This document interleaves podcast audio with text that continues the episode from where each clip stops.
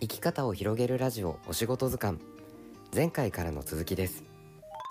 えーさっきまで1回目の方では、お仕事内容についてね、聞かせてもらったわけですけれども、今回2回目の方ではですね、そんなつかっちゃん、今のつかっちゃんを形作っているターニングポイントであったり、過去のお話聞きたいと思うんですけれども、うん。よろしいですか、つかっちゃん？もちろん。はいはい。すみさんよろしくお願いします。はい。ありがとうございます。これねちょっとなんか環環境から整理していけたら嬉しいなと思ってて、い、ろいろ囲碁につながる点も聞きたいんですけどまずそのかさんのご家族ってどんな方だったのかなっていうのをですね聞ける範囲で聞いてみたいなって思ってるんですうん。こんな愛に来る囲碁講師が育つってねなかなかだと思うんですよ、僕。なので、そうですね。まあ、家族構成は、あの、ひとまずこう、一緒に暮らしてた、家の中にいらっしゃったのは誰が？そうですね。えっと、まあ、家の中は僕も基本的には、まあ、核家族、ザ核家族ですね。その、うんうんうん。両親と僕の3人家族だけなんですよ。うんうんうんうん。で僕の住んでいた町っていうのが、母方のずっと、こう代々ずっと住んでた場所なので、まあ割と近くに祖父母がいて、あでうん。僕が生まれた当初はおおばさん2人、おじさんもいて、割と近くに、うんまあ、家族がいるみたいな環境に育ちましたね。なるほど、なるほどうん。なんか、えっ、と、そうですね。そうしたら、結構安心できる環境で育った。そうですね、祖父母はそこで農家とか、大きい園芸店とかをやっていたので、そのへまあ、両親共働きだったんですけど、僕が,、うんがあの両親いない時は祖父母の家に預けられて、うんうんで。一緒に泥んこ遊びしてたりとか、うん走り回ってるっていうことをやっていて、でそううん両親はずっと基本的には、まあ、父はずっと同じ会社に勤め上げていて、母は結構いろんな、なまあ、非常にアクティブな方で、転職をよく繰り返し、今勤めてるとこだけ、うん。ようやく15、6年。いや、長い長い。うん、なるほど。そうそうそう。でもそれまでは結構コロコロ変えていて、アクティブな方なんですね、私の母が。こうしたアクティブなところがつかっちゃんにも遺伝してるのかもしれないですね。ねそうですね。一番よく行動を表しているのは、例えうんば私が小学校3年生ぐらいの時かな、え。うん。あの春休み入りましたと、うん。まあ、大体3月ぐらいに、うん。小学校の春休み入りましたと。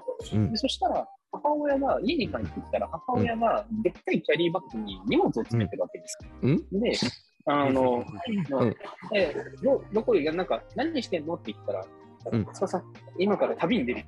突然言い始め。で、キャリーバッグに荷物をバーン入れて、一緒に寝台列車に乗って四国へ行っちゃったんですよ。一緒に行ったんですか？一人で連れて、連れてかれたじゃん。連れてかれたんだ。一緒に連れて連れてかれて、もう春休みだからって言って。えめちゃくちゃ面白いですっていうのは知ってたんで、母は次の日仕事があると思ったから、お母ちゃん、仕事はって言ったら、たら大丈夫、やめてきた。一緒に四国行くよって言って。グーじゃねえグッグッで、みたいな感じで、で、僕自身はもう四国なんてどこにあるかも小学校の時分かんなかったんで、遠いところに二人で寝台列車に乗って、その時、うんぐーってえで四国を二人で、まあ、まあ、まあ、一周はしなかったんですよ。まあ、うんうんぐる。っと回って、で、戻ってくるっていう一回があって、でそういうことがですね、まあ2回あったんですよ。小 二回。小小3くらいの時と、小6の時から、2回でそれで四国行ったんですよ、母とうん。1ヶ月ぐらい前に。うんうんうんうん。でもう、そうそうそう。で、帰ってきたら、うん。僕も一緒の学小学生だったんで、春春休みが、あ始業式はいつだって言われて、多分4月のこんくらいって言ってたら、全然違って、で始業式がが終わった2日後ぐらいに2人で帰ってきて、でも僕、久しぶりに地元帰ってきたから、1ヶ月ぶりに、あの遊び行こうと思って、友達のとこ行こうと思って走って行ったら、だから、なんで今日があ昨日から学校来てないの？え？みたいな。勘違いして明日は始業式じゃないそうそうそう。めちゃくちゃパワフルですね。面白いな。そう。留守番電話がバーン入ってるんですよ、学校からも。いやーすごいですね。来ない来ない来ないって電話が来る時期ですよね。来なかったら。比較的お母さんの方がおおらかな性格なんですね。ですね。父は結構手堅いというか、その結構慎重なタイプで、て、まあ、東北の人で結構慎重なんですよね。でも母はどっちかというと大胆でドーンっていきたい子なんでまあ、そういう母と結構長く一緒にいたので、やっぱ母の影響は一番大きく受けてるのかな。。なるほど。面白いな。なんかお母さんはこの時、こう、まあ、あの、司にいろんな経験をさせてあげようとか、そういう思いはあったんですかね？のかななんかでも四国の友達ん家に遊びに行くから行くよって言われて行ったんですよ。まあ、割と とりあえず残していくのもあれだし連れていくかみたいな。そうそうそうそう、そんな感じですね。ああ、でもいいですね。結果的に。になんかいろいろ自分の中で刺激があった感じがしますか？あまあそうですね。まあなんか、うんあ大人ってこういうことしていいんだって。ああ、大人ってこういうことしていいんだ。していいんだ。うんそう、やっぱりそのずっとカチッと仕事ばっかしてるんじゃなくて、うん。突然辞めてきちゃったとか言って、うん、辞めてくうんやめてき結構その中学校3年生くらいまでは、うん。結構母親がライトに仕事辞めてきたりとか。結構転職を繰り返すんですよね。うん父は同じところに勤め上げてます、うん母は転職を繰り返してますっていうのを見たときに、う僕の中で転職っていうもの、仕事を変えることのハードルってめちゃくちゃすごく下がってったんですよね。一つのことをしなきゃいけないわけじゃないんだっていううん自分ができないと思ったら、他のことに変えちゃうっていうのは、全然ありなことなんだなっていうのをすごく僕の中で感じてうん。だからチャレンジっていうのが、その、うん。やめたらそれが失敗だったわけじゃなくて、希望方向を変えるだけっていう考え方なのかな。っていうのを、なんとなく僕はそれを受け取っていってたなるほああ、でも素敵な考え方ですね。チャレンジはこうしてよくて、失敗したら方向変えればいいよ。それこそさっきつかっちゃんが話していたような正しいを教えるだけじゃないよっていう教え方のルールじゃないですけども、そこにもちょっとね、通す点はあるのかもしれないですね。うんああ、そうですね。そうかもしれない。面白い。僕ちょっと気になるのが、逆に塚っちゃんが今、あのお母さん、なんかその話を聞いてると、お母さん寄りの思考回路を持ってるかもしれないと思うんですけええど、そうなった時に、お父さんについてはどう思ってました？父ですか？父はですね、いつからかな？僕多分中学校、中学校ぐらいからかな。あの単身赴任で、であー東京から千葉の方にずっと行ってたので、それが大学生、二十歳くらいまでだから、本当、まあ、7、8年ちょっと離れて暮らしてたんですよ。まあ、週末は帰ってくるんですけど、そうね。そう、なんで、実は父とは、実はそこまでコミュニケーションが取れてなくて、父、週末帰ってくるんですけど、週末は僕、うん囲碁で外出てて、母あもー弓道が好きなんで、弓道で外出てて、親父、単身赴任から帰ってきてるのに、自分一人しかいないっていうパターンを何回もやらせてしまい、あらあらあらあらあら。お父さん寂しがってなかったですか？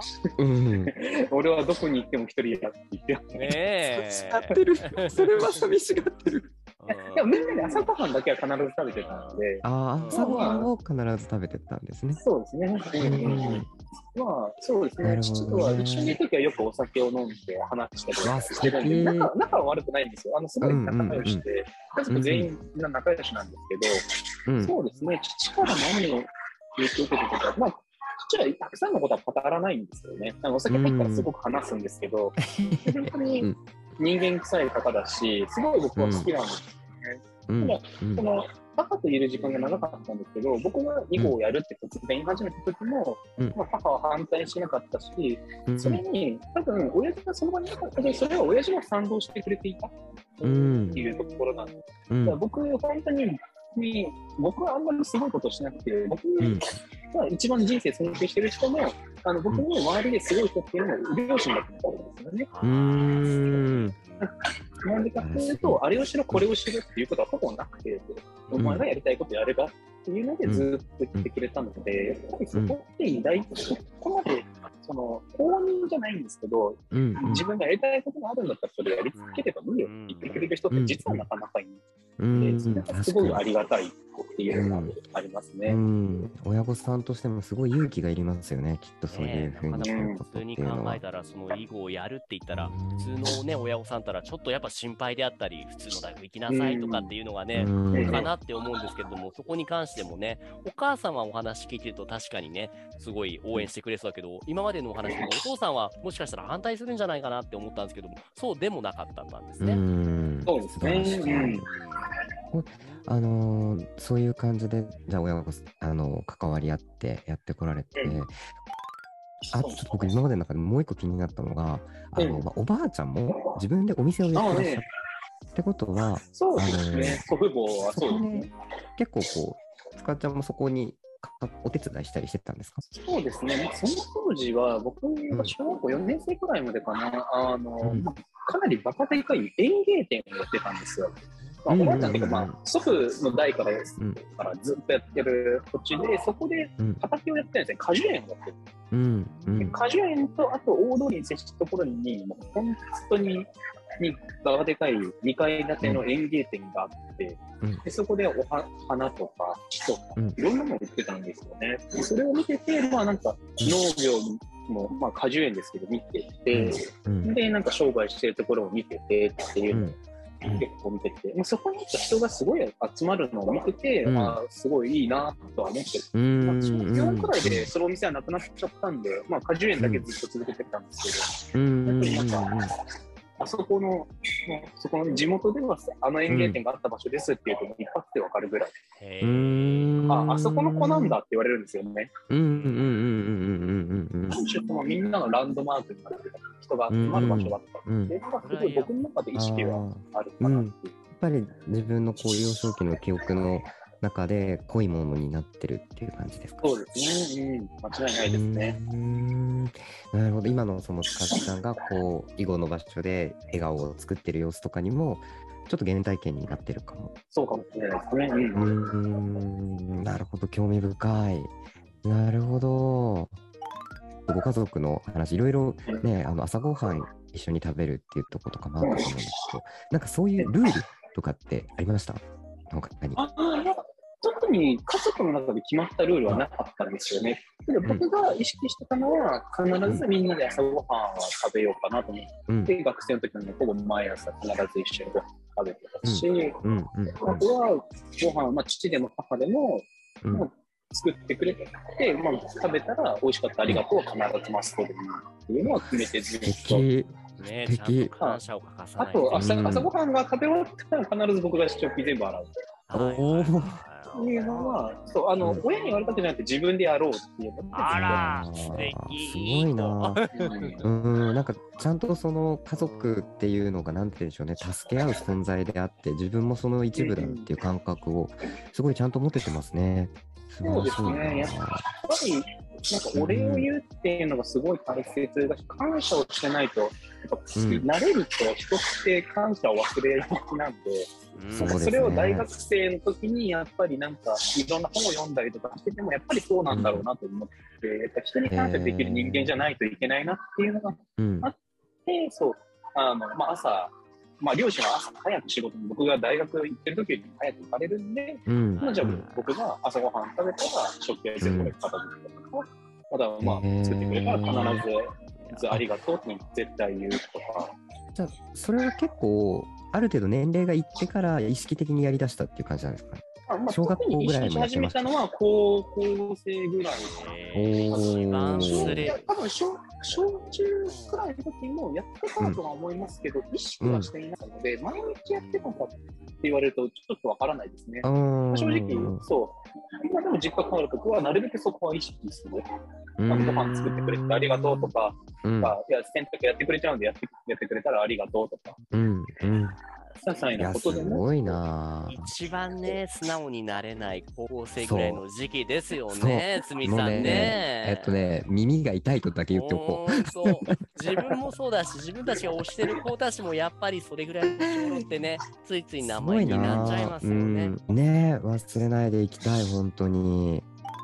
さっきのお話も踏まえると、やっぱ高校生ってつかっちゃんがええ、囲碁に打ち込んだ後なわけじゃないですか。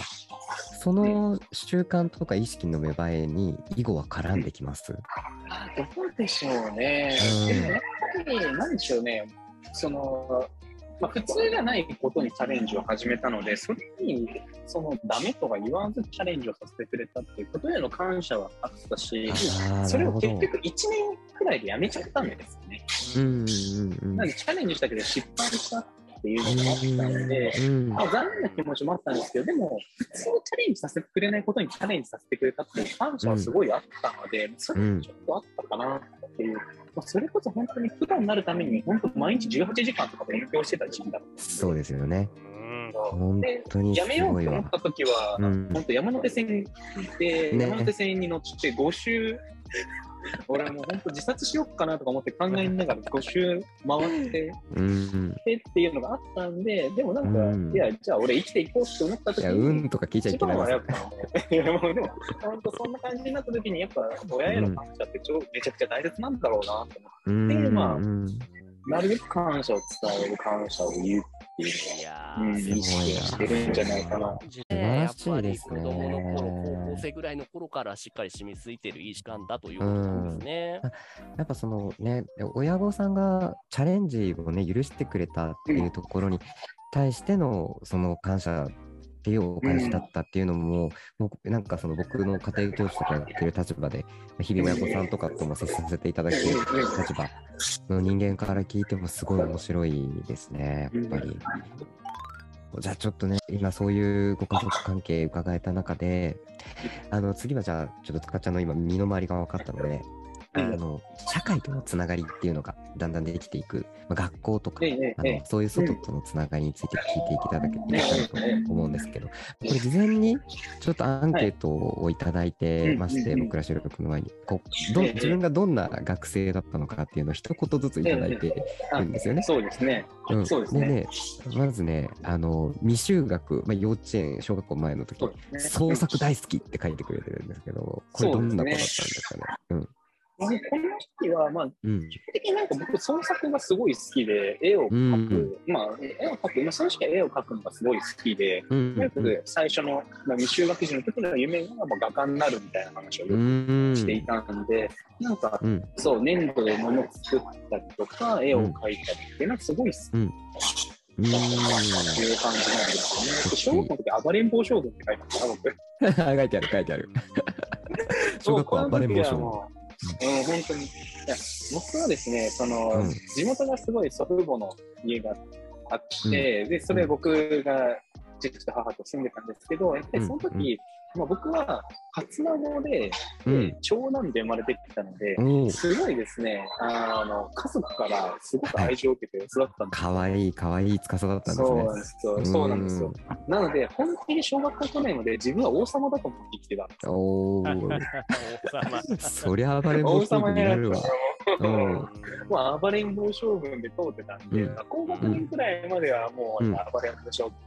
えー、結構暴れん坊将軍ですね。ねえ。まあ、そうそうう、んガキ大将とかではなかったんですけど、まうん。あ、かなり、あのその時もものすごい太ってたんで、えー、そうなんだ。そう、んでもその時ものすごい短気だったんですね。僕よくからかわれて、太ってる子はやっぱからかわれやすいんで。ああ、う。もう怒っていろんなやつ追いかけ回したりとかして、うんそういうので本当の暴れん坊将軍みたいな、そうだったんだ。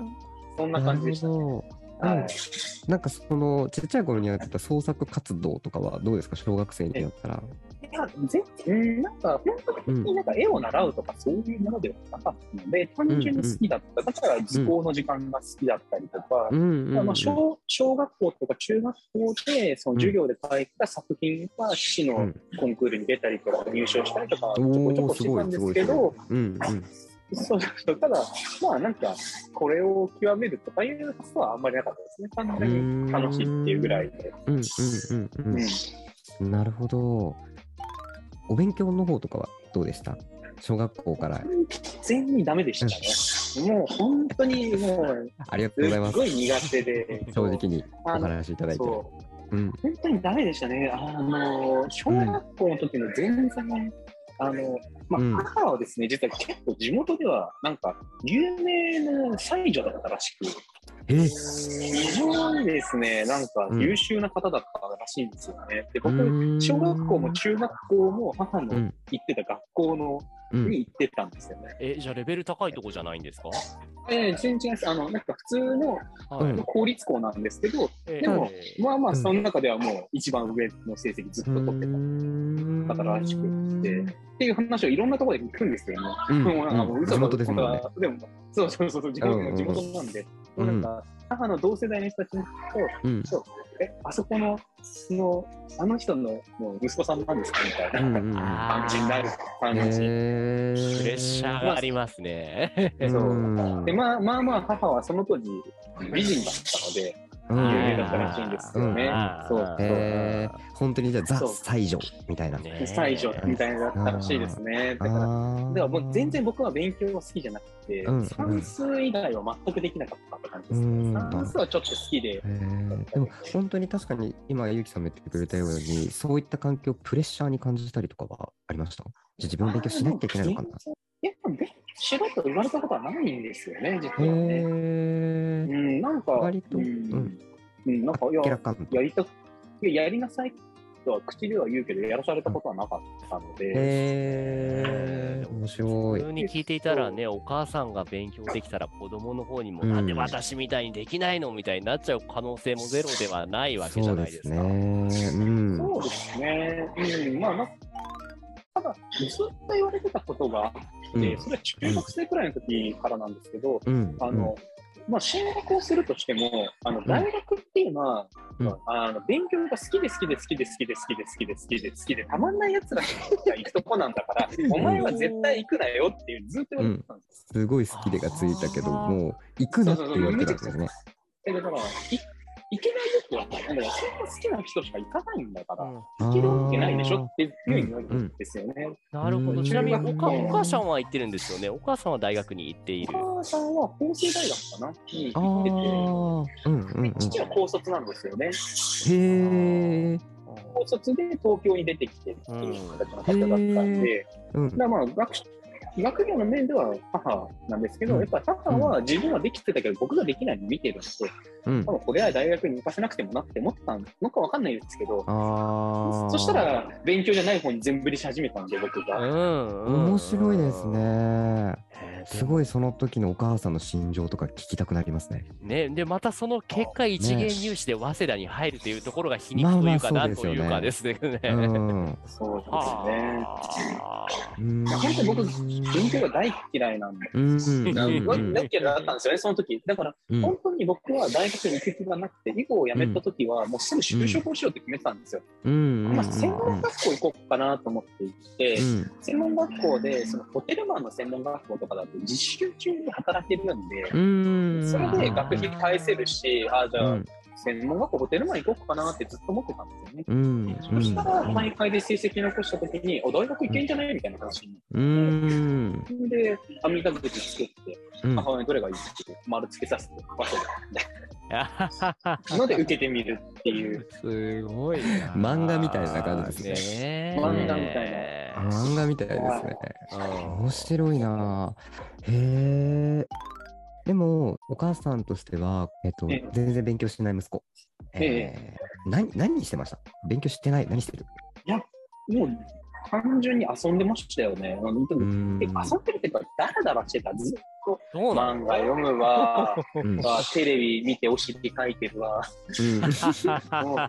本当に何もやる気がなくって、うん。本当に苦な巻いてた。だから中学校の時は、それこそなんでしょうね、その中学校入った瞬間、中1の時のある時期まで、実はちょっと、あのまあ、いろんな学校のところが統合されますよね、うん。中学校うんなんて。うんうん。その時に他の学校の子たちにやっぱり僕は太ってたんですごい目をつけられて、あそしたらもう結構こうもうまあ殴られたりとか蹴られたりとかいじめをちょっと受けちゃったんですよ。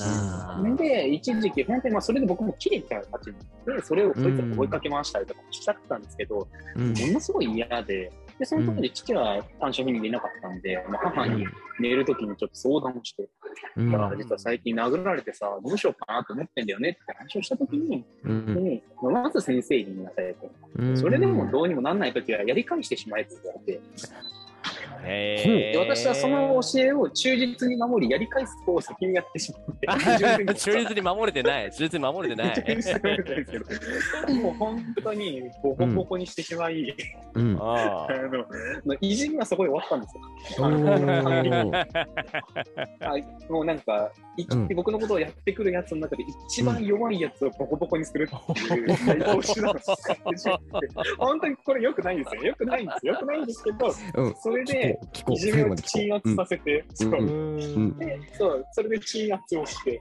まあでもそこからは全然何も本当に苦な前に来て、う。うん。学校だとそん結構陰キャなグループの子たちと一緒にいたりとか、うん。まあ、その時はもう中学校の時は全然僕はこんな感じじゃないんですよ。今めっちゃ陽キャですけどね。陽キャオーラがめっちゃ出てるです。ゆうきさん、他のラジオでもなんかもうナチュラルボーンポジティブとかそう、ナチュラル陽キャみたいな思ったけど、違う。ナチュラルは、よ陰キャの方がベースなんですか、じゃあ。うん。いや、とにその結局その、その暴力で対抗したんですけど、結局なんかその、太ってるコンプレックスとかもあって、いろいろと自分から動くのが結構嫌で、うん。うん。でうん。その時いたグループがおとなしい子たちの方にいた方が楽だったし、あと勉強もできないんで、もうなんか本当に学校の外ではちょっと不良気味なやつらと管巻いて、ででその時にもう本当熱中できることも何もなくて、うん。で部活もすぐ辞めちゃったし、うんでなんか、でもなんか、いや、俺こんなんじゃ絶対ダメだろうってずっと思ってたんですよね、中うん。学校の時。で、その時たまたま見つけたのが囲碁で、うん。ああ、なんかこれだったらちょっとやってみようかなって思った時に、そこにいるのがおじいちゃんと別れてたんで、孫みたいなやつを教えてくれて、喜ぶんですよね。うん。話、手動かしてるだけで褒められるんで。小学生の時まで僕は王様だと思って生きてきたんで、うん褒められることが飢えてたんですよね、中学校の間、褒められることうんがなかったなるほどそこで爆発して、もうすごくいいのに落ち込んでしまううん。うん。うん。っていうのがあったんですよね。だからそこがもうバーッと囲碁伸びたっていう、もう僕は褒められるの言えてたんですなる面ほど。白いですよね。すごい。よ。なんでしょあのう、スラムダンクの福ちゃんみたいな。俺を褒めてくれるみたいな。そうそうそう。可愛らしいかな、若い子に。うんなそういうことだったんだ、ぴょん。そうだった、ぴょんね。つってね。次週へ続きますご清聴ありがとうございました